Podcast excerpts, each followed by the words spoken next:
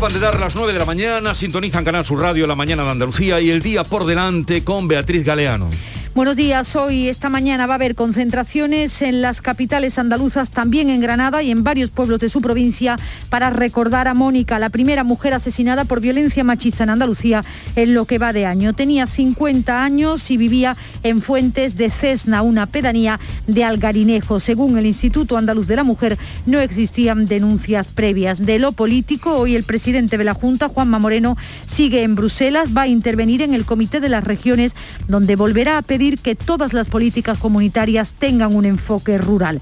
También la Diputación Permanente del Parlamento vuelve a estudiar hoy la petición de un pleno extraordinario sobre la situación del sistema sanitario. PSOE y Unidas Podemos han registrado juntos esta iniciativa. De la pandemia este miércoles, dos citas. El Ministerio de Sanidad y las comunidades autónomas van a revisar hoy los aforos deportivos y es probable que se hagan más flexibles. Ahora mismo se permite un 75% de ocupación al aire libre y un 50% en los pabellones deportivos cerrados. La otra cita, la reunión del Comité de Expertos que decide si pide al Tribunal Superior de Justicia de Andalucía que prorrogue el pasaporte COVID para entrar en residencias, hospitales, centros de restauración y de ocio. El consejero de Salud ha avanzado que esté de acuerdo con esa prórroga. Hoy también están de huelga los letrados de la justicia, los antiguos secretarios judiciales que dicen que tienen ahora más competencias y por tanto deben tener una mejora salarial. El rey sigue su periplo por Latinoamérica Latinoamérica. Hoy viaja a Honduras para asistir mañana a la toma de posesión de Xiomara Castro, la primera presidenta del país. El mundo sigue pendiente de la crisis de Ucrania. Ahora la jornada clave será el viernes, cuando el presidente francés, Emmanuel Macron, espera hablar por teléfono con el presidente ruso, con Vladimir Putin. Intentarán una desescalada en la tensión generada ya en la zona. Bien, estabais eh, apelando a los expertos, Alberto, África y Antonio. Hemos escuchado a, Amos García dar la explicación a que no es, parece dice que no es tan importante lo de las cuatro semanas a los cinco meses, que no se apuren los que se lo han puesto hace cuatro semanas. No sé si queréis comentar algo. A mí me ha aclarado bastante bien la duda, ¿eh? la verdad. Yo, yo creía que el, se trataba de un pendulazo un poco más, más, fuerte y no, bueno, pues lo, lo que se hace ampliar la horquilla, o por lo menos eso he entendido yo, eh, recomendando eh, la parte final de la horquilla con, sobre la primera, ya está. Y en, mm. ese periodo, pues que cada uno se vacune cuando mm. pueda o, o, considere, o el centro de salud le deje. Sí, a mí me ha aclarado mucho también lo que ha dicho Amos. En cualquier caso, yo me gustaría, si me permitís, eh, subrayar un poco eh, cuando se ha referido a que no es el debate en estos momentos eh, sobre la necesidad de una cuarta dosis, sobre todo porque hay zonas donde no existe ni la, ni la primera dosis y de esas zonas, y estoy refiriéndome a Sudáfrica, por ejemplo, bueno, pues de ahí procede Omicron y ya fijaos la que se ha formado, la que se ha montado a nivel mundial. O sea que esa espada de Damocles, esa amenaza, mientras no cambiemos nuestra manera de actuar la vamos a tener ahí y tal. Y después un dato positivo, el, hecho de que a lo mejor eh, Europa en primavera vaya a estar eh, razonablemente bien, pero bueno, siempre con esa amenaza, ¿no? Sí, al final eh, yo creo que, los expertos es importante que sigan saliendo porque las cosas hay que explicarlas y hay una cosa también que ha destacado muy importante y es que hay mucho hartazgo ya por parte de, la gente. Entonces, con tanta información, con tantos cambios, la gente todavía eh, lo que hace es rehusar más de todo esto. Sí, eso porque sí, ya, ya escuchan mucho en la calle a muchísima gente que dice yo me he puesto la tercera y no me pongo ni una más y mm. hasta aquí he llegado y la paciencia está un poco al límite, con lo cual creo que las cosas hay que explicarlas muy bien para que la asumamos porque ya son dos años y esto cansa. Y con respecto a lo que dijo ayer el consejero de salud eh, Jesús Aguirre mm, de pero vamos, a contarle a la gente. vamos a contarle, Alberto, ya te veo con ganas. De la salida de la borriquita, la primera chicotada la yo. Espero. Eh, yo tengo que tener esa esperanza de tener una Semana Santa normal. Eh, vemos la evolución de la ola. Esta ola posiblemente para febrero, eh, ya bien metido febrero, esté en una fase de estabilización. Ahora mismo no ha salido todavía la cepa pi. Después de la O viene la P, la pi, la pi. La letra griega no, no ha llegado todavía. Puede ser que esta cepa, al ser tan virulenta, ocupe ya un espacio en el ecosistema vírico y sea para quedarse. No sabemos qué evolución va a tener. Pues si tenemos que llegar a la PI, eh, bueno, ¿qué os parece? A mí me parece que, el consejero tiene unas dotes comunicativas excepcionales, de verdad, porque eh, lo de la borriquita es una cosa que llega a todo el mundo. Mm. Eh, bueno, en Sevilla sobre todo. No, la borriquita sale en, todas muchas provincias. No, borriquita, ¿cómo, ¿cómo, le llaman en Almería? No, espero... también, también, pero no está tan asimilado. yo espero que en Almería haya borriquita y buena, ¿no? la conozco, la verdad, pero quiero decir que es una, eh, la que la primera que sale en la borriquita, eso es una generalidad, eso mm. en, cualquier lugar la primera que sale en la borriquita. Y, el, comentario es eh, muy fácil, eh, está muy bien articulado para llegar a, todo el mundo, porque además da un soplo de esperanza que mm. lo necesitamos muchísimo. Ahora te escuchamos. Está lanzado últimamente el consejero. África, Un ¿eh? momentito, eh, África, Antonio, ahora seguimos abundando en eso, pero quiero saludar a Inocencio Arias, de larga trayectoria, y, eh, también se le entiende todo lo que cuenta y todo lo que dice, de larga trayectoria en la diplomacia. Ahora acaba de publicar Esta España Nuestra. Inocencio Arias, buenos días. Hola, buenos días. Encantados de saludarle y agradecidos porque nos atienda. Un placer. A ver, ¿qué percepción tiene usted de la postura de España en esta crisis que se está viviendo Rusia-Ucrania? Bueno, yo creo que está siendo correcta. Eh, enviamos una, una, fragata y un par de aviones, imagino, otro, otro barco, pero eh, pensemos que es que eh, guerra no va a haber. Es decir, guerra. Yo no, yo no dudo de que Putin pueda invadir Ucrania Putin es capaz de eso y de mucho más. Ya ha invadido Ucrania en dos ocasiones y se ha quedado allí. Le ha quitado Crimea y, ha ocupado dos provincias que son ucranianas, porque Crimea, una era dudoso de quién era, si era de Rusia o de Ucrania. Pero, por lo tanto, si lo ha hecho en el pasado, ¿por qué no lo va a hacer ahora? Ahora, aunque invada Ucrania, que no se puede descartar, España no va a intervenir, porque entre otras cosas no va a intervenir ninguno de los países de la OTAN, no va a intervenir la, la OTAN, no va a responder militarmente a, a, la tropelía que puede cometer Putin. La OTAN después aplicará otro tipo de medidas, una de las cuales serán efectivas y otras de las cuales serán eh, superfluas. Y, me preguntan este, ¿y por qué la OTAN no va a intervenir si eh, Putin va a cometer una canallada de invadir un país? Pues por muchas razones. La primera es que Ucrania no es miembro de la OTAN, no estamos obligados jurídicamente a defenderla, estaríamos obligados algo moralmente. Pero en segundo lugar, porque una, defender a Ucrania en estos momentos significaría una guerra de proporciones increíbles en un terreno en que es favorable a Rusia, porque Rusia tiene soldados amasados en la frontera, un montón, y nosotros no los tenemos, y luego tiene eh, todo el aparato logístico, está, está en su terreno, está en su terreno. Y eh, esto sería una guerra eh, que tendría efectos considerables en un momento en que tenemos armas nucleares los de un lado y los de otro. Por lo tanto, no se puede jugar con fuego porque al final te puedes quemar. Es decir, y luego, por último, muy importante, la OTAN está dividida sobre el tema. La OTAN, estamos todos los países de la OTAN irritados, molestos, eh, casi ultrajados con que Rusia quiere imponer su voluntad como en la Edad Media o como en el siglo XVIII, pero eh, no todos pensamos que hay que reaccionar de la misma forma. Unos quieren plantarle cara, otros quieren anunciar ya sanciones gordas para que se detenga, otros quieren advertirle de esto, de aquello, pero la OTAN está muy dividida. Por tanto, yo pienso que aunque el ataque ruso se puede producir, se puede producir, eh, no va a haber una confrontación, habrá una confrontación si se produce entre Rusia y Ucrania. Y esa, aunque Rusia tiene todas las de ganar, no le va a salir gratis. Pero no vamos a intervenir los occidentales. Bueno, pues lo tiene muy claro Inocencio Arias eh, con toda su experiencia en el terreno diplomático. Y ahora bien, cuando dijo ayer eh, el alto comisario de Exteriores de la Unión Europea, español, eh, Josep Borrell, que Europa está en peligro, que cambió también de un día para otro, porque de un día a otro dijo Europa está en peligro como nunca desde el tiempo de la Guerra Fría. ¿Lo cree usted así? Lleva, toda la razón, lleva toda la razón.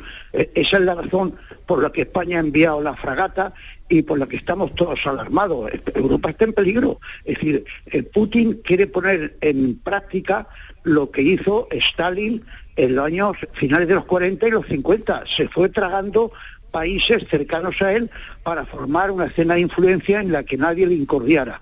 Y ahora no se resigna. El problema el problema aquí no es que Estados Unidos se haya puesto nervioso, ni que eh, Inglaterra se haya puesto nerviosa, no. El problema aquí es que hay un señor en la escena internacional, un señor importante, que se llama Putin, que quiere romper las reglas del juego.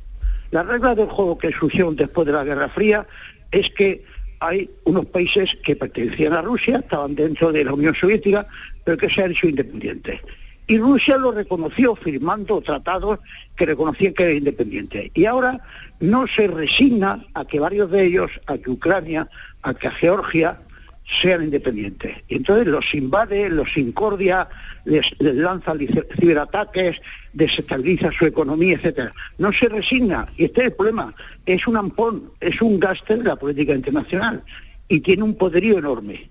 Y esa es la clave de por qué estamos metidos en este lío. Y claro, Borrell lleva razón. Es que si transigimos con que desestabilice y se apodere encubiertamente de Ucrania, imponiendo ahí un gobierno testaferro, un gobierno títere, que haga lo que él quiera, que haga lo mismo en Georgia, pues después puede querer hacer lo mismo en Letonia, Lituania y Estonia, y luego puede querer hacer lo mismo en Polonia o en Rumanía, en todos los países que están bajo su influencia. Y eso Europa tiene que verlo como un peligro. Pero usted ha dicho rotundamente que no cree que la OTAN actúe y que eh, entre en conflicto militarmente. Habrá sanciones, pero ¿servirán eh, las sanciones?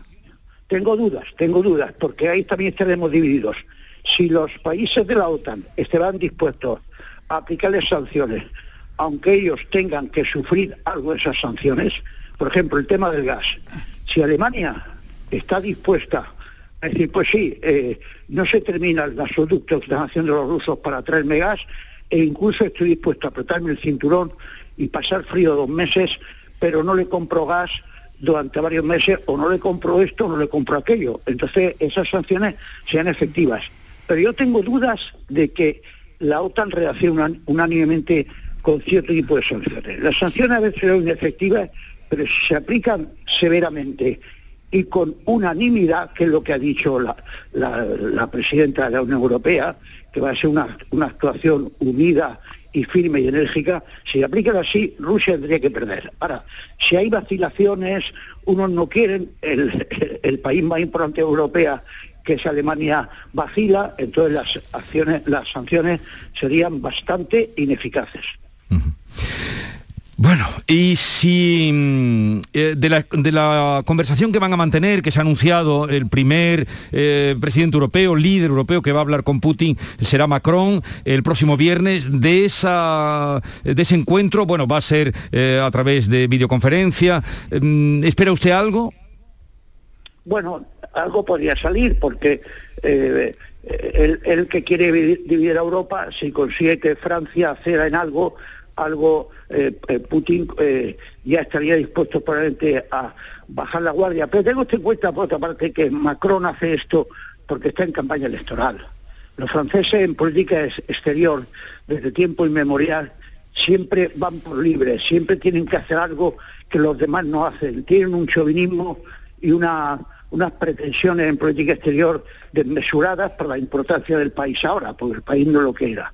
Entonces Macron, que tiene las elecciones creo que a tres meses, lo que son el, como el 20 de abril o el 25 de abril, no me acuerdo, pues tiene que hacer gestos que se vea que él es firme, que él es un gran líder y que él intenta evitar una guerra. Esto le es rentable, o sea, está primero el ego francés de hacer algo que los demás no hacen y luego el ego de Macron o el interés político de Macron de que sí puede arañar votos para la campaña electoral si se presenta como una persona que, que se ha, hablado con Putin solo para ver si lo consigue, etcétera, etcétera, a ver si lo convence. O sea, que hay algo ahí de, humo, ¿no? De campaña electoral. De postureo, vamos. Bueno, de postureo sí, de postureo porque le interesa, le interesa políticamente. Y luego, aunque no estuviera en campaña electoral, seguro que era capaz de hacerlo porque eso está dentro del ADN de los franceses de los últimos 70 años, desde De Gaulle. Mm. Ellos siempre hacían algo que los demás no han hecho. Aunque no sirva para nada.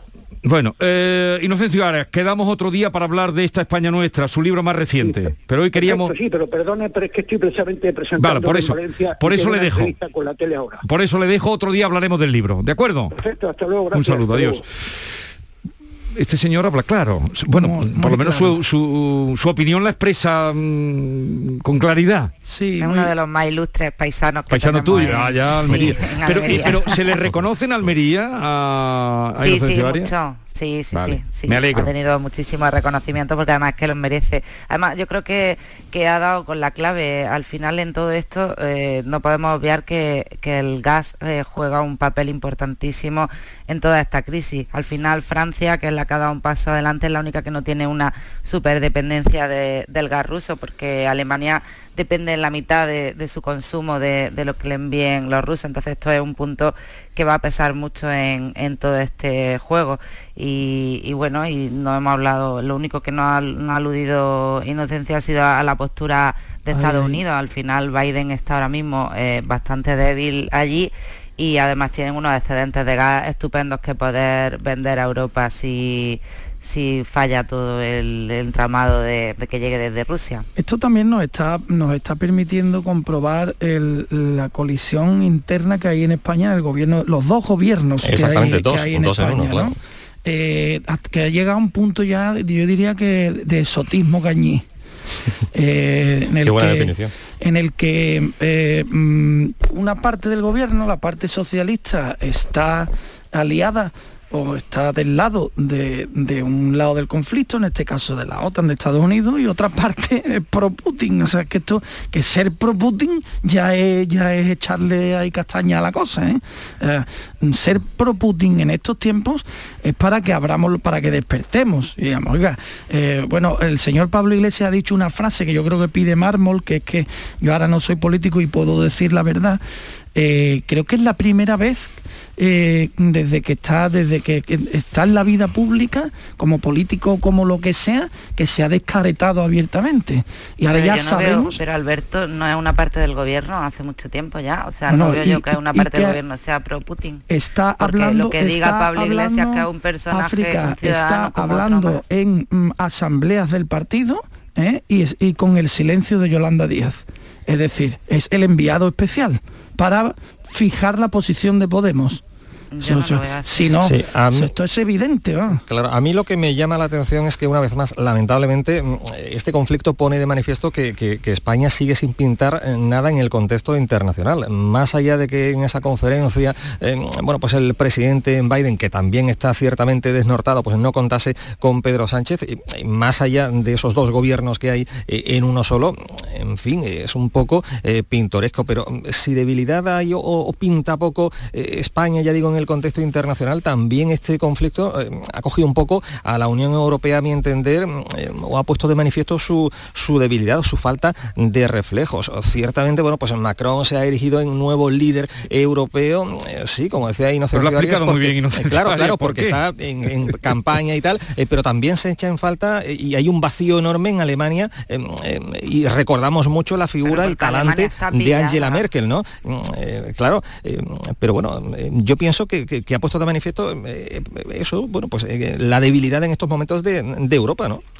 Eh, pero, pero también Alberto, que iba a decir algo, quería que estamos por debajo ahí queriendo hablar África. No, no, que, Alemania no puede en esto ejercer un liderazgo no porque no esté Angela Merkel, sino porque al final está muy pillada, porque depende absolutamente de, del gas también de Rusia. Y luego en lo de, en lo de que os sorprenda eh, lo poco que pintan y la división del es que somos españoles, mm, lo defino así, porque al final eh, está pasando esto con esto, mm, pero es que si vemos a nuestro presidente de la Junta que ha ido a Bruselas a que le tiren un poco de la oreja, a pelear por si se está repartiendo bien o no aquí una cosa que ya Bruselas ha dado el ok, pues también está mal hecho. O sea, al final es que somos españoles, lo hacemos mal. ha sido extraordinario, ¿eh? Lo hacemos mal. Ha una salida por la, por la primera vía. Sí, pero yo pienso que Sánchez también debería de haber dado explicaciones aquí en el Congreso sobre lo que se está haciendo en, el, la crisis. A ver, Antonio, venga, eh, África.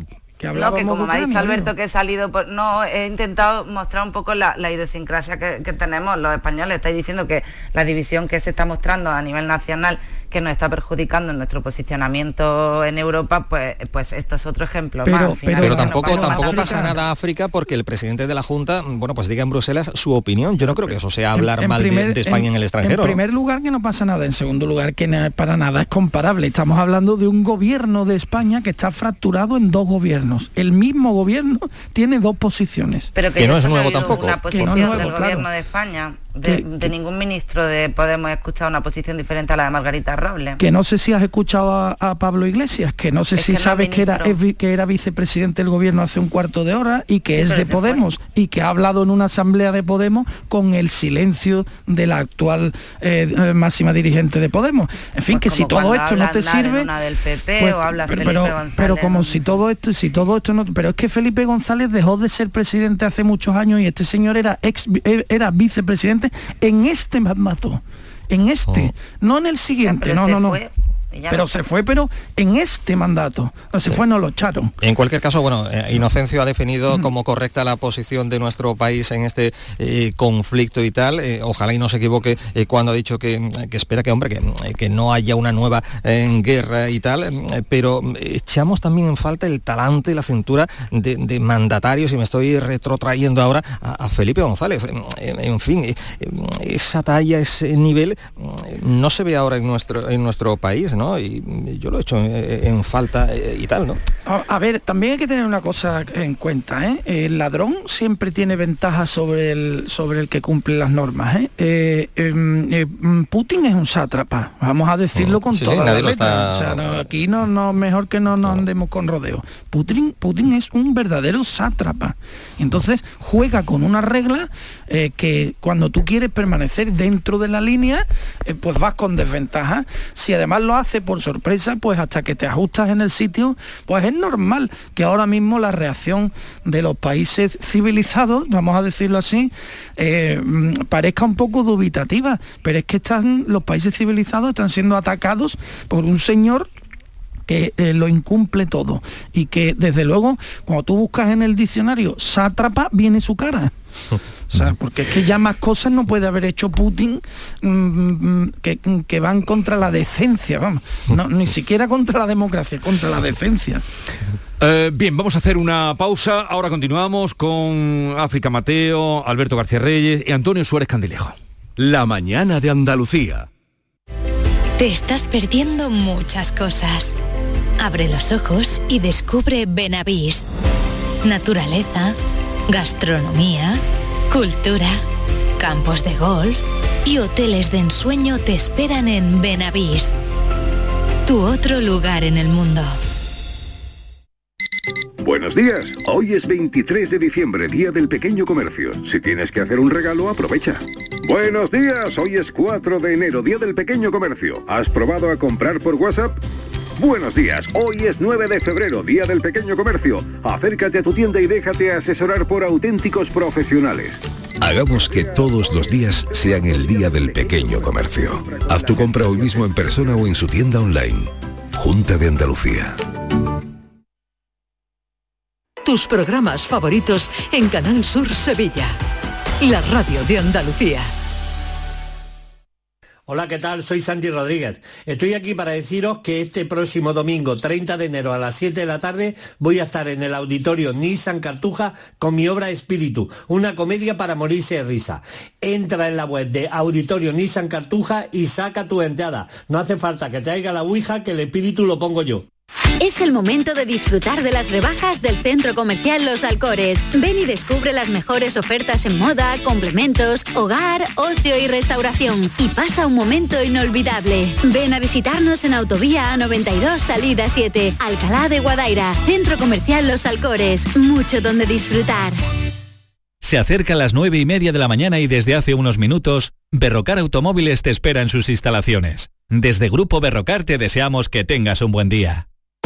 Si eres de los que juega los rascas de la 11, en nombre de las personas con discapacidad que hay en este país, te voy a decir una cosa. Bueno, dos. Bien jugado. Porque cuando juegas a los rascas de la 11, haces que miles de personas con discapacidad sean capaces de todo A todos los que jugáis a la 11, bien jugado. Juega responsablemente y solo si eres mayor de edad. Cada fin de semana te llevamos a los mejores rincones de Andalucía, con Andalucía Nuestra. Los sonidos de cada provincia, su historia, sus tradiciones, su cultura, su valor. Descubre una Andalucía hermosa, completa y única en Andalucía Nuestra. Los sábados y domingos desde las 7 de la mañana. Quédate en Canal Sur Radio, la radio de Andalucía.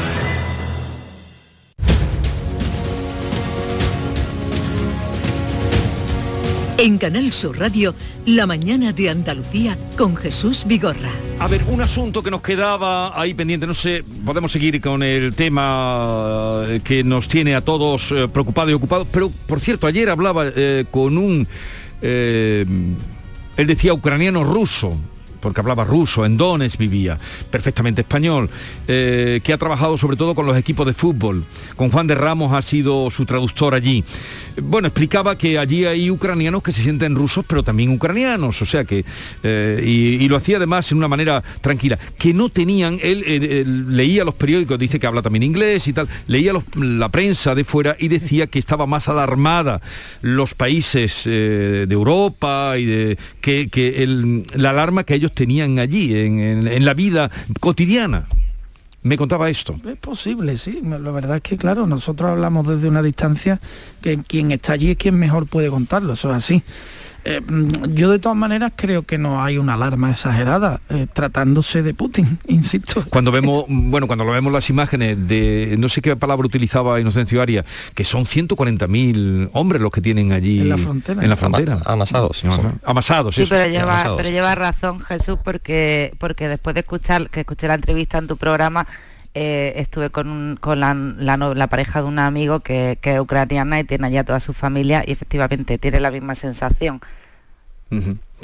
Bien, esperaremos acontecimientos. Y de esa conversación, eh, a mí me ha dejado un poco la conversación de Macron que ha vendido. El, el- el disuador, de- eh, la palabra está mal empleada, pero el que va a disuadir a, a Putin. Bien, también me- nos quedaba colgado ahí cuando estábamos hablando a raíz de las declaraciones de, de- de Aguirre y la pollinica o la borriquita, que en Almería se dice la borriquita también, ¿no? Borriquita, sí. Borriquita, vale, vale. Era por llevarle la contra entonces a, a Alberto. Claro. Vale, vale, ya, entonces queda claro. Que además las procesiones se, se inician el viernes de Dolores, tampoco el domingo de Ramos, pero bueno. Bueno, hombre, pero la Semana Santa empieza el domingo de Ramos. Sí, oficia- oficialmente sí, oficialmente. No es Alberto, no es Alberto, no es, Al- Alberto es porque es el que el sevillano que tenemos en la tertulia, pero al El final de siempre desde, desde el extrarradio intentamos siempre reclamar un poco más de Aquí no hemos hablado de dónde era la borriquita, de hecho yo creo que el consejero se refiere a la borriquita de Córdoba, que es su- Supongo que es la de Córdoba, aunque se llama también borriquita. Es que ni me lo he planteado. Mm. Eh, bien, pero al hilo de eso, hoy eh, la Comisión Permanente del Parlamento Andaluz va a estudiar otra vez, eh, ya lo, lo echó para atrás la semana pasada, si eh, se acepta un pleno monográfico en el Parlamento sobre el sistema sanitario andaluz, la situación del sistema sanitario de Andalucía. ¿Lo veis eh, mm, eh, necesario en este momento que hubiera un pleno en el Parlamento sobre el sistema sanitario andaluz? Yo lo veo necesario, no en este momento, desde hace, desde hace 30 años, cada semana. Un pleno extraordinario sobre el sistema sanitario. Hombre, cada semana, Alberto, eso es imposible. o cada mes, pero con recurrencia, porque el sistema sanitario andaluz no funciona bien desde hace mucho tiempo. Susana Díaz lo llamó la joya de la corona, ¿eh? mientras dejaba abandonados hospitales eh, que eran de su, de su competencia. El militar de Sevilla es el caso más flagrante. Eh, la atención primaria ha sido deficitaria en Andalucía desde hace 30 años. Y ahora hay una pandemia y es más deficitaria. Más deficitaria, lógicamente, porque hay una pandemia. Eh, ¿Que hay que tomar medidas? Sí. ¿Que toda la culpa de todo esto la tiene el nuevo gobierno del PP? No. Así de sencillo lo resumo. Sí, pero un órdago a la grande como el que tú has hecho tampoco, Alberto. O sea, al final, eh, hay una pandemia, sí, pues llevamos dos años de pandemia y esto, la situación ya está, estamos donde estamos. Y la atención primaria ahora mismo está fatal, lo está. Entonces hay que arreglarlo. O sea, es que ni la pandemia se va a ir mañana, Pero que estoy ni diciendo, podemos ya claro que esperar hay que- más en- tiempo. En lo que estoy diciendo, África, que hay que arreglarlo. Pero, ya, pero sin no podemos ir a que también estaba muy mal hace 30 años. Evidentemente hay No, que es huir que de politizar lo- la educación es. y la Lo que sanidad, no puede ser por es que supuesto. ahora hagan las mareas blancas los alcaldes del, de- del PSOE. sí, yo pienso Como que- la podían haber estarían haciendo los del la- PP, Pues sí. la denuncio igual. La podían haber hecho ustedes hace mm, cuando nos dejaban los hospitales cerrados, que, que lo hemos Sí, visto. pero que ahora está peor que nunca, espera- es una o realidad. cuando la lista de espera, por, por ejemplo, era de más de dos años, que eso ha pasado aquí. Y no Yo pienso mucho. que hay que remar juntos en la misma dirección, dejarnos de, de- de polémicas, de broncas estériles que no conducen absolutamente a nada. Me parecen, bueno, estamos en, en pre-campaña evidentemente y que el hecho de que alcaldes ante el PSOE ahora se echen a la calle, pues más que preocuparse por la sanidad, creo que se están preocupando eh, por ellos mismos, por la, por la política y por de las elecciones, porque podrían haberlo hecho pues hace un año, hace dos años. La atención primaria, hombre, manifiestamente mejorable, pero antes y ahora lo hemos dicho mm, hasta la saciedad. Eso de que haya pleno para eh, debatir, analizar eh, la sanidad, pues, me parece súper acertado. No sé si con periodicidad mensual, trimestral o como sea, pero evidentemente hay que dar cuentas en el Parlamento andaluz de, de esta situación. Eh, en fin, la joya de la corona, sí. Eh, no olvidemos que en parte creo eh, que a Susana Díaz le costó el cargo, bueno, pues la, la situación sanitaria que había entonces. Mejor está la situación ahora que antes. Hombre, eh, yo pienso que a peor no ha ido. Tengamos en cuenta que, que hemos tenido, que seguimos teniendo una, una pandemia que solo ha colapsado absolutamente todo, ¿no? Pero, pero bueno, insisto, yo creo que hay que dar cuentas en el Parlamento andaluz de esta y de otras muchas cuestiones. y sobre todo el momento de abrir un análisis en profundidad. Lo malo es que abrirlo en una época preelectoral pues no va a beneficiar, pero sí que hay que hacer una reflexión profunda sobre qué modelo de sanidad queremos, porque además eh, y qué le vamos a dedicar de dinero, porque todo vale dinero. Entonces, eh, hasta que llegó la pandemia pensábamos que en general en España teníamos la mejor sanidad del mundo y nos hemos dado de bruces en el suelo porque no era así. Y sobre todo, eh, ahora mismo todo el mundo asume que se hayan retrasado operaciones. Sí que es verdad que el gobierno de Juanma Moreno ha hecho avances porque las listas de espera quirúrgica antes de la pandemia se habían reducido Y se han en los hospitales, hospitales. Exacto, y en los hospitales sí que han, han pegado un buen giro, pero ese giro ha sido a costa de la atención primaria, porque al final el dinero no es infinito. Y la atención primaria es la primera barrera donde llega la gente y para mí, eh, que no soy experta en esto, me parece el, el primer punto y el esencial, porque si tú te- mm, tienes una enfermedad grave y no te la detectan en ese primer filtro, que es la atención primaria que es tu médico de, de cabecera, pues entonces cuando ya te Pero la que hay que remar juntos y más, que echarse, y más que echarse a la calle, yo creo que hay que aportar soluciones Estamos de alternativas. acuerdo. Sí, eh, por y eso digo de juntos. abrir un profundo Entonces, debate. Vosotros estáis de acuerdo, si tuvierais que de votar acuerdo, en, claro. la, en la mesa, eh, en la comisión permanente, votaríais porque se haga ese pleno monográfico sobre la Sí, sanidad. además, sí, además yo creo que le beneficia al, al gobierno, le beneficia porque al Claro. final puede explicar las cosas y abrir un debate no significa mm, permitir que te, que te saquen por la plaza del pueblo. O sea, abrir un debate es buscar soluciones Es y así, vale. y hay que hacerlo además, insisto, de manera recurrente. un momentito, porque conoc- es un problema serio. Bueno, conocéis Pero a... no lo van a hacer. Eh, Dejadme un momentito, que aparece, acaba de entrar eh, en el estudio Fran López de Paz, editor de Andalucía a las 2, y cuando viene siempre tiene algo que contarnos, alguna última hora. Querido Fran, buenos días. Buenos días a todos. Sí, un aviso. Los buques que cubren la ruta marítima entre Ceuta y Algeciras han suspendido las rotaciones a consecuencia del fuerte temporal de Levante. Hay tres empresas, la naviera Balearia, Armas Mediterráneas y FRS, que han anulado estos servicios. Solamente se mantiene en línea el barco Pasio de Balearia porque está preparado para estas condiciones meteorológicas que no son buenas. Hay fuerte oleaje en el estrecho, sopla viento de levante con fuerza 7, estos son más de 50 kilómetros por hora. Esta es la incidencia que podemos contar a esta hora de la ruta entre Ceuta y Algeciras, la ruta de los barcos que cubren este trayecto en el estrecho. Bueno, pues más información, estaremos pendientes de, de cómo evoluciona el día. Hasta luego, Fran, te escuchamos. Este tema que acaba de contar Fran no es menor. El Claro que no es menor. eh, Me contaban en el, en el estrecho de Gibraltar, bueno, en Barbate, yo tengo relación con mucha gente de Barbate, eh, me contaban que están muy preocupados porque no habían visto nunca un temporal de levante en esta época como el que están viviendo, eh, que no para el levante. Tan con- continuado. eh, y, y sin haber llovido. El levante seca. Seca mucho y sin haber llovido, la sequía que se espera para este verano puede ser mm, bastante dolorosa en esa zona.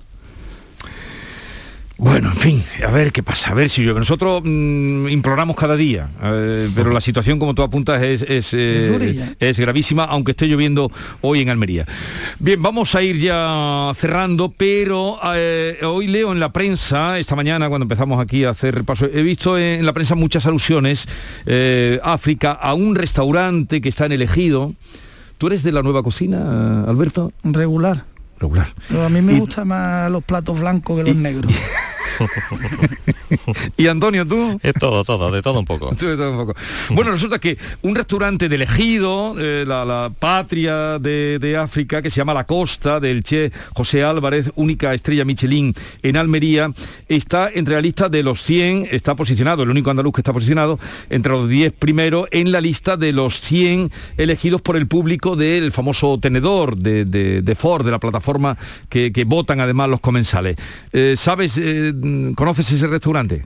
Sí, sí, ¿Conoces sí. en Almería todo el mundo conoce la costa porque es un, emblema, de aquí de la provincia y además ha sido una de las personas que más ha defendido siempre el cultivo de el producto de invernadero. Cuando lo han bombardeado desde fuera fue uno de los que dio un paso al frente y aparte sí, eh, colaboro y tengo contacto directo con él y la verdad que es un orgullo porque entre todos los restaurantes de España, que uno de Andalucía y además de aquí de elegido esté entre los 10 primeros es pues bueno, estamos muy contentos, la verdad. No, pues felicítalo de nuestra parte y ya eh, tú frecuentas aquella tierra mm, no la frecuento como me gustaría pero suelo, sí voy con bueno mm, suelo ir por allí bueno, pues Alberto invitado invitado está ahí pues te tomo la palabra te tomo la palabra. Tú sigue invitando el otro día con los tomates hoy con el restaurante.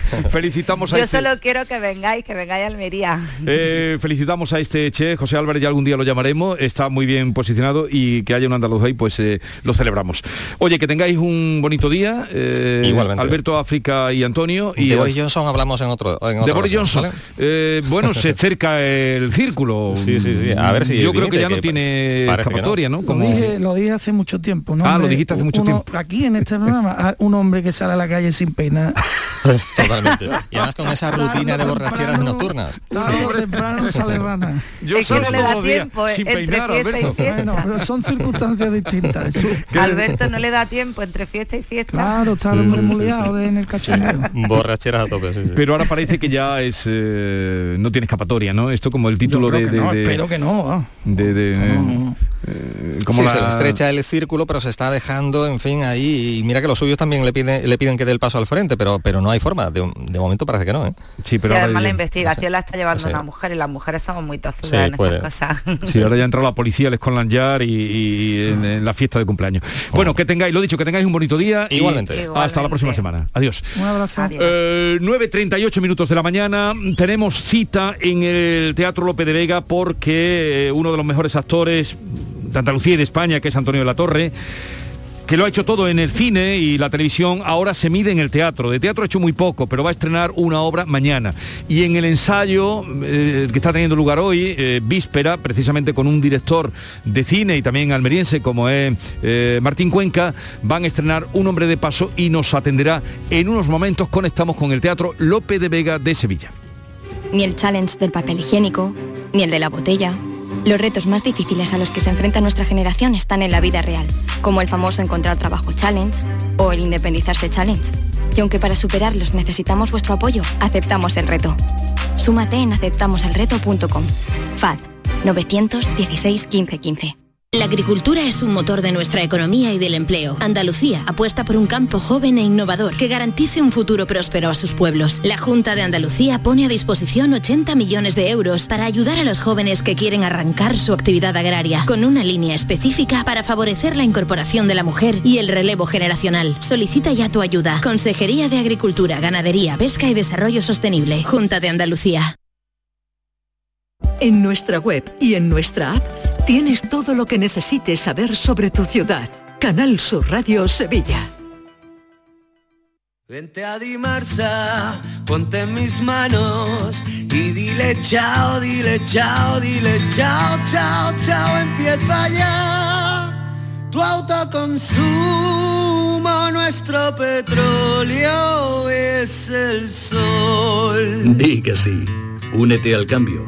Dimarsa.es ¿Hay demasiadas palomas en su entorno? Frasur Control, empresa especializada en control de aves en ciudades y zonas industriales, especialmente palomas. Frasur Control utiliza todos los métodos existentes como púas, redes para evitar el paso, servicios de cetrería, etc. Frasur Control, para toda Andalucía. Frasurcontrol.com Son buenos momentos, son risas, es gastronomía. Es un lugar donde disfrutar en pareja, en familia o con amigos. Es coctelería. Es obsesión por cuidar cada detalle. Nuevo burro Canagliabar and Resto en Tomares. Son tantas cosas que es imposible contártelas en un solo día. El programa del Yuyo. Un programa en el que nos gusta reírnos prácticamente de todo, con momentos muy surrealistas, historias imposibles y mis ocurrencias, claro. El programa del Yuyo. Disfruta del lado amable de la vida. De lunes a jueves desde las 10 de la noche. Quédate en Canal Sur Radio, la radio de Andalucía.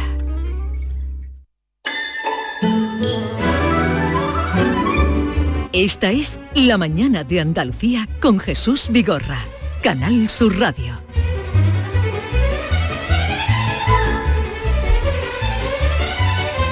Hoy tenemos dos grandes actores, Antonio de la Torre y luego Pedro Casablán. Eh, uno con larguísima trayectoria, sí.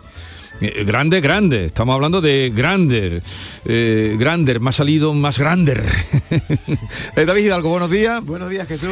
Eh, a Pedro Casablán con una larguísima trayectoria en teatro y Antonio de la Torre en teatro ha hecho yo creo que dos cosas que yo le haya visto, La Taberna Fantástica y no recuerdo qué otra cosa, ese porque lo vi.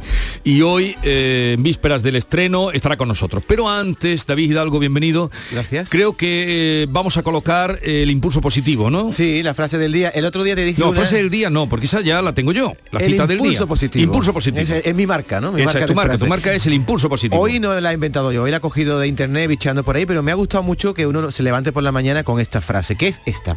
El optimista siempre tiene un plan y el pesimista una excusa.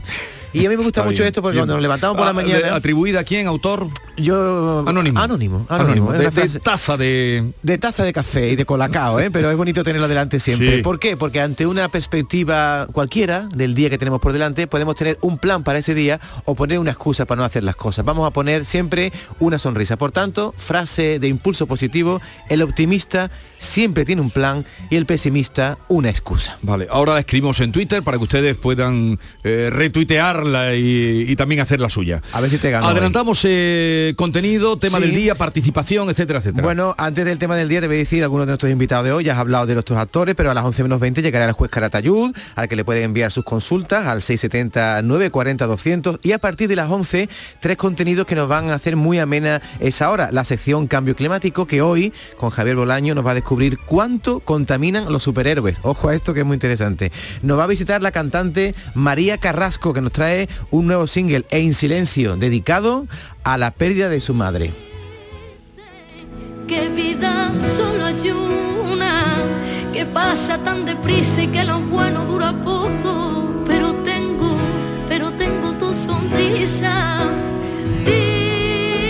Estará María Carrasco con nosotros a eso de las once y media y después acabaremos riéndonos, Jesús. ¿Cómo acabamos los miércoles últimamente? Con el consultorio del comandante Lara. Que hoy, por cierto, hace programa en directo. El show lo hace en Cartuja con público. Ah, hoy es el día del Hoy Cartuja se, hoy se graba para emitirlo el domingo. Bueno, y el tema del día. El tema ¿Dónde del- es el...? Eh, en el Nissan Cartuja. Eh, Nissan Cartuja. eh, el antiguo pabellón de Canadá, en la expo de... Ah, Nissan Cartuja, eh, son ya dos cartujas los que tenemos. Sí, Me alegro que está- vayan creciendo está- los teatros en la isla de la Cartuja. Uno frente de otro, ¿eh? Sí, sí. Nissan.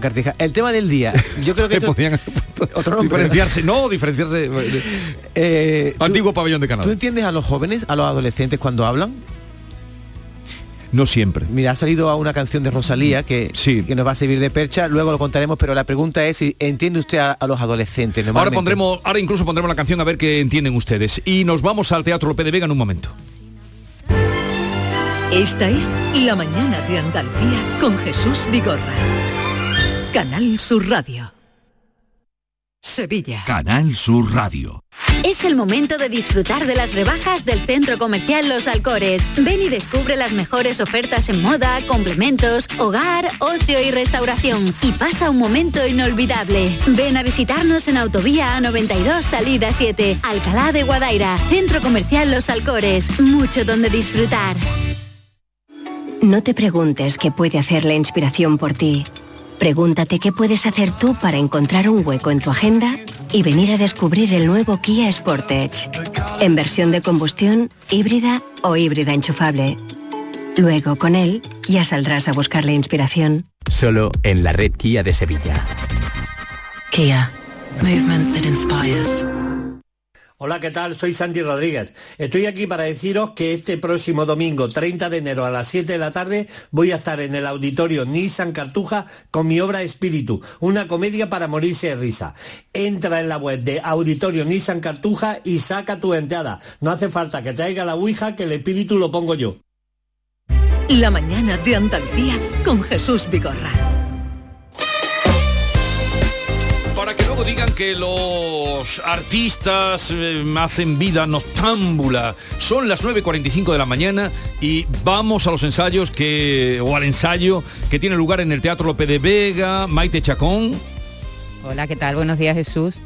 Menos mal que no hemos interrumpido ningún ensayo, que a mí me da un apuro horroroso.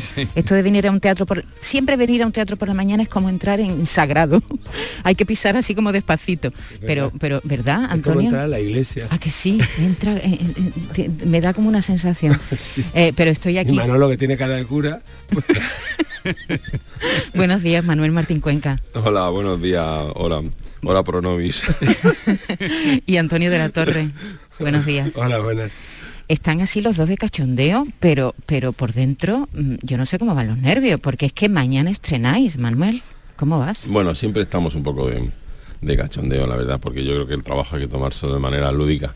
Eh, el, el terror va por, va por dentro.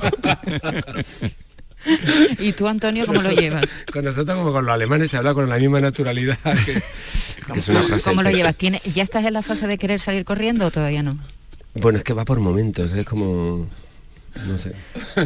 Sí, hay momentos en que quiero salir corriendo, otro momento en que quiero subirme Claro. y me creo de verdad que incluso lo puedo hacer bien. O sea, tengo, tengo bastantes fases bipolares a lo largo de los últimos días. Bueno, un hombre de paso. ¿Qué cuenta esta función que se estrena mañana y va a estar hasta el domingo en el Teatro López de Vega de Sevilla? Estreno absoluto aquí en, en Sevilla. Bueno, eh, Un hombre de paso eh, es una ficción sobre un encuentro real que se produjo entre mm, Klaus Landman, que es un investigador sobre el, sobre el holocausto, y el doctor Maurice Rossel, que fue un delegado de la Cruz Roja en la época de, de la Segunda Guerra Mundial, que estuvo en Auschwitz y en Theresienstadt, que era un campo especial que diseñaron los alemanes para, para los deportados. Ahí se nos va. El encuentro nosotros lo trasladamos en este escenario va. que... que- que- Eh, ¿Se va? escucho- ¿Se va? eh, no, ¿Me- escucho, me oyes? escucho con dificultad. Antonio, Vale, ¿ahora? acércate al micrófono Ahora, ahora, ahora. Antonio, que tú A ver, tienes una espera, le voy a poner el mío, a ver. que llega hasta... Está todo bien, ¿no? Ahora sí. Ahora sí, ahora. Venga, venga, dale, seguimos. Eh, bueno, decía esto, entonces eh, en, este, en esta función, en el Hotel Roma, eh, Maurice Rossell viene al encuentro de una periodista, que es un personaje de ficción que, que metemos en, en la obra, con la presencia de Primo Levi, superviviente del holocausto, y conversan sobre lo que él vio. Y a partir de ahí, a partir de ahí se sucede una experiencia que va a cambiar a los tres completamente. Es un caso real, eh, porque Maurice hizo un informe eh, de lo que vio en el holocausto que, que no tenía nada que ver con lo que realmente estaba pasando en el campo, Manuel. Sí, es un caso. Maurice lo que hizo fue, estuvo en Auschwitz, se coló en Auschwitz, estuvo unas horas y luego estuvo en Theresienstadt y de ahí hizo un informe como delegado oficial de la Cruz Roja en el que no, no- no vio nada, mm, le pareció que las condiciones eran buenas. Eso es un poco como eh, de lo que trata la obra. Luego todo lo demás es ficcionado, el encuentro, la tal, el tratamiento, ¿no? Pero ese personaje es real, ¿no? Y lo curioso es que mm, pues que Maurice Rossell no es que no viera, es que no quiso ver, que es lo que realmente de lo que va la obra, ¿no? De lo, de que nos, lo que nos pasa a los seres humanos que muchas veces ante por, por una cuestión de comodidad, de supervivencia, pues preferimos mirar para otro lado, ¿no? Y nos plantea también una cuestión, ¿qué hubiera hecho yo si hubiera estado en ese lugar, en el lugar de ¿no? Probablemente lo mismo. Probablemente lo mismo. No, no, esto es una cosa más. o sea, lo bueno que tiene la, la- cuando te metes en un proyecto, una es que haces un mini máster de bueno. Cosas, ¿no? Claro, sí, sí, sí, por supuesto. Yo, yo no había leído nada de Primo Levi, me leí si esto es su nombre, una obra conmovedora y además que te atrapa, o sea, se lee porque es un es in- eh, bueno, Manuel nos, en muchos momentos, de, porque llevamos dos meses, con, nos citó muchos muchos fragmentos de, de- de un libro de, de Gilles, La destrucción de los judíos en Europa, y entonces eh, eh, eres consciente, los libros de Ana Arendt también se cuenta, Bauman incluso reflexiona sobre eso, el genocidio es posible porque millones de personas como Maite, como tú, Maite, como Manolo, como yo, miramos para otro lado. Esta para mí es la gran, es la gran reflexión. O sea, es- ento- o sea, si tú me preguntas, ahora no me lo has preguntado, ¿tú crees sería posible un genocidio en España? Ahora te diría sí. A- a Hace ver, 10 Pues años... pues- pues sí. Eh, Di- Maite, sí, me, escuchan los dos. Te Eh, escuchan los dos Antonio, perfectamente. Antonio, Sí, Manuel, perfectamente. Sí, sí. Antonio No, y... yo, me, yo me lo he quitado porque tenía un retorno Ya, y, y- y venga. ya me lo pongo. Porque no quieres escucharme, ¿verdad? No, no, tampoco. Claro, como, como morir Rosell, Estoy ya metí mi personaje y no quiero escuchar, quiero, No. No quiero oír escucharme. para otro lado. No Querido quiere preguntas Antonio. incómodas. Oye. exactamente. Soy un entrevistado de paso. Tú tienes un larguísimo, larguísima trayectoria de, de pelis, pero de teatro has hecho muy poco, es decir, muy poco. ¿Qué te hace eh, subirte a las tablas y medirte ahí eh, con el público y en directo? ¿Qué te hace volver al teatro? Manolo. Manuel Directamente. Pero mm, te ha convencido por, Te has quedado cortado. por- No, por yo el personaje. Y ahora, hay que preguntarle a Manolo, a No, Manolo no, pero ¿qué espera que desarrolle un poquito. Pero ha Sí. sido, ha sido el poder de, de- de persuasión Sí, claro, de, porque así dicho parece como un Pokémon, ¿no? O sea, de- de- de Manolo, eh, la obra, el personaje. No, no, no, sí, sí, es verdad, tiene razón. Así, así me lanzaba un poco ahí a la butada, un poquito, un, tío- un momentito radiofónico así como Manolo, bueno, Manolo, viva Man- vota No, quiero decir, llevamos años Manuel y yo hablando de- de tra- de hacer trabajar juntos en teatro, de hacer algo en teatro, años. Incluso hubo un intento ahí de montar Enemigo del Pueblo, también con Esther Fernández Bravo, la productora de, de la función, y no cuajó por, no sé, ya no me acuerdo muy bien por qué no cuajó. Y el caso es que, bueno, teníamos eso ahí, y la verdad es que es así. eh, yo solo te puedo contar lo que viví. Vale. es una frase que dice mi personaje. Pues a ver, Manolo, ¿cómo Eh, convenciste a, a Antonio de que volviera a subirse a las tablas? No, bueno, es mutuo. O sea, es mutuo lo que dice Antonio, que habíamos hablado de que queríamos hacer teatro juntos, de hacerlo pues a, a nuestra manera, divirtiéndonos y, o sea, tratando un tema que nos importa mucho, a mí me importa mucho, estamos hablando de, del holocausto y de los testigos del holocausto. pero, mm, pero de la manera que, que trabajamos, ¿no? Y, a- y yo admiro, obviamente, mucho a Antonio, le quiero mucho y tenía ganas de trabajar con él. Y luego con él, y luego con María Morales y con Juan Carlos Villanueva y con, y con Esther, la productora, ¿no? es decir, con un reparto de actores en los que confío, en los que con los que me, me lo paso súper bien trabajando y con los que para mí es un reto entrar en algo que no había hecho antes, que es el teatro, y a mí me encantan los retos, me encanta, me encanta hacer a todo aquello de lo que, de lo que soy ignorante, porque para eso estamos en la vida, para aprender. Yo, yo quería hilar con esto, eh, si me lo permitís, Jesús y Maite, eh, porque precisamente la obra, esto me quería, esto lo quiero dejar claro, es que es- pasa una cosa muy curiosa, Jesús, cuando estás, que esto lo había olvidado por hace una década, cuando pues, estás con el texto, estás todo el puto día, perdón por la expresión, repitiendo frases del personaje, o sea, como esté hablando de algo, venga, cuento, coge la frase y la mete, Y la parece colocas, como ¿no? pa- entonces, en, en todo momento, que no le interesa esto a nadie, pero yo lo cuento porque nadie me está interrumpiendo, meto frases del personaje en esta función. Pero bueno, que- que- quería hilar esto que decía Manolo porque de verdad, luego igual resulta así, pero esto no es un pestiño. no, porque lo digo, lo digo, pues dice, "Oh, es una función sobre el holocausto y tal, nos va a contar, "Ah, qué malos somos, más la gente murió, miramos a, no, sino yo creo que mm, le- cómo abordamos los personajes, cómo y lo que les sucede a los personajes, o la, o la idea que tenemos, o la intención, solo podemos hablar de intenciones, no de resultados, eh, pues es, es justo lo contrario, ¿no? Es como tratar de, de hacer un espejo, que o sea, o si yo consiguiera que algunos de los espectadores que vengan a vernos mañana, me, en el caso de mi personaje, me vean y digan, ah, joder, pues yo entiendo a Rosel, la verdad. Si yo me viera en esa, pues seguramente haría lo mismo. Claro, Eso me parece muy tienes que interesante. defenderlo, siempre se dice que hay que defender a los personajes. Y, y tu experiencia, ¿cómo, ¿cómo ha sido? Porque claro, Eh, yo no, tú has dicho creo que, eh, que para ti no ha sido tan, no es tan distinto actuar delante de una cámara o, o en- encima de, de un escenario, pero para un director tiene que ser eh, diametralmente opuesto, ¿no? El- o, o no. Bueno, yo he trabajado con, con los actores eh, de la misma manera. Es un proceso muy parecido. Yo ensayo mucho Sí, en, la- en las películas, me, me los llevo semanas antes a les trato de, de sumergir en, en el ambiente de la película y en los lugares y, y en ese sentido con la dirección de actores he trabajado de la misma manera. Em, veremos el resultado, ¿no? Pero mm, y luego con respecto al otro me parece muy interesante. A mí siempre me ha interesado mucho. Ten en cuenta que a mí me gusta mucho la mecánica y de hecho en el cine no me gusta nada como la tecnología. La, yo trato de desnudar y de hacer la, mis películas con lo menos posible. Entonces el teatro es como más rudimentario en el mejor sentido de la palabra, en el sentido más analógico y mecánico. Más Y a mí- artesanal. Más artesanal. Y entonces yo ahí la verdad que me he sentido muy cómodo en, es- en eso. Es decir, en, en jugar con, con los elementos que, em, pocos elementos que tenemos, en no hacer nada mm, realista o costumbrista, es decir, el decorado y, y la puesta en escena, ya lo verá la gente, es algo muy que enseña los rudimentos del teatro. Me ha parecido muy divertido porque, porque me he sentido como un niño jugando con una con un, con, con un pequeño teatro, ¿no? Entonces yo ahí en ese sentido eh, soy como ba- bastante No eres de sufrir, valiente. vamos, no eres de sufrir, No, no, no, no, no. Pero, eh, bueno, pero- bueno, pero te ha hecho sufrir, te ha hecho sufrir Antonio, te ha hecho sufrir Antonio. Hombre, sufrir, claro, Antonio. alguna vez, Sí, alguna sí. vez, pero bueno, luego ya se le regaña un poco y ya se pone otra vez. No, te iba interrumpiendo, cuando dice me lo llevo, digo yo, coño, parece que somos el rebaño. Se te ha escapado ahí una cosa. El, Hombre, el la cosa- pastor me lo el llevo. pastor, claro, claro, yo soy un poco pastor. Es verdad, bueno, ora pro nobis, es verdad, sí, sí. Ora pro nobis, bueno. Empezado con un cura, hemos terminado con Sí, casi sí, con un sí, pastor. mamá budista, rapado y tal. Pues vamos a Además seguir. Oye, por son- cierto, que vas con bigote, ¿no? No te conocía, te he visto en la Sí, tele esta mañana bigote. y digo, pero Antonio, ¿dónde está Antonio? O sea, todo lo nuevo que tengo que aportar a este personaje es que llevo bigote. O sea, es toda... Tiene es bigote toda- y flequillo. Sí. No, Maurice tiene bigote y flequillo. pero desde luego. Algunos están envidiosos que te- te- los que tenemos pelo, igual Sí. hay un tema Do- capilar aquí. Donde debajo, esté ¿eh? Antonio, deja ya de meterte, eh, chatín, deja de meterte conmigo, que, que- que- que mañana voy a estar en la primera fila. Ay, ay, ay. Mucha suerte en las nominaciones, que tiene lío el viernes y los Goya.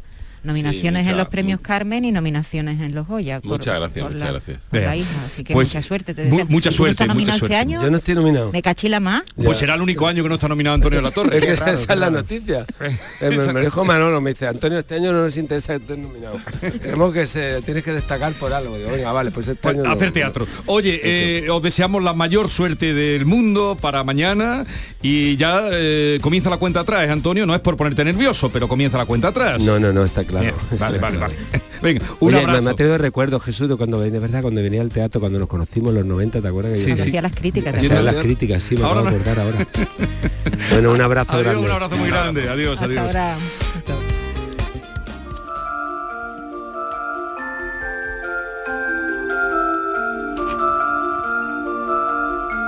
Y esta mañana, este día, a nuestro otro Antonio, Antonio García Barbeito, no podía dejar de mirar en su romance, romances perversos, a ese pequeño pueblo de Granada donde ha ocurrido el primer crimen machista en lo que llevamos de año. Segundo de España, eh, una mujer asesinada por su marido y después él se quitó la vida contra toda violencia y en este caso contra la violencia machista. Hoy proclama sus versos Antonio García Barbeito. Querido Antonio, te escuchamos. Muy buenos días, querido Jesús Vigorra. Perversos de la violencia. Yo no quiero más aplausos ni minutos de silencio, que bastante duele ya el silencio de los muertos. Ayer frente al terrorismo y hoy frente a otros odios ciegos, no se me agitan las palmas ni me callo. Ya no puedo. Ayer había que pedir cárcel y constante celo, mano dura contra el plomo que nos prefería muertos. Y hoy, frente a los homicidas, parricidas y violentos, gente de pronta escopeta y de cuchillos ligeros, que buscan en la mujer el sacrificio perfecto, por no aceptar que ella tenga elementales derechos a decidir en su vida de su amor o sus deseos, y la impotencia los lleva a matar por unos celos, por un siempre serás mía, por no superar complejos, pido con todas mis ganas para los canallas estos, cárcel, cárcel sin salida y ni un solo privilegio. El que hace de la muerte de los otros su recreo, no puede esperar más vida que un interminable encierro. En un pueblo de Granada, pequeñito, algarinejo, otra vez vino el cuchillo a asesinar. No hay derecho. Y otra vez la mala sangre, la maldad, el odio ciego, se refugió en el suicidio como cobarde remedio. ¿Qué hace falta? ¿Qué inventamos para terminar con esto? Estamos hartos de aplausos, de minutos de silencio, de andar colocando flores y velas. Decir, ¿qué hacemos? Hay que endurecer las penas y hay que redoblar esfuerzos en denunciar, vigilar y con los ojos muy abiertos que la mujer se encamine a recoger sus derechos. Hay que acabar con las fieras que se creen amos por sexo. Y hay que cerrar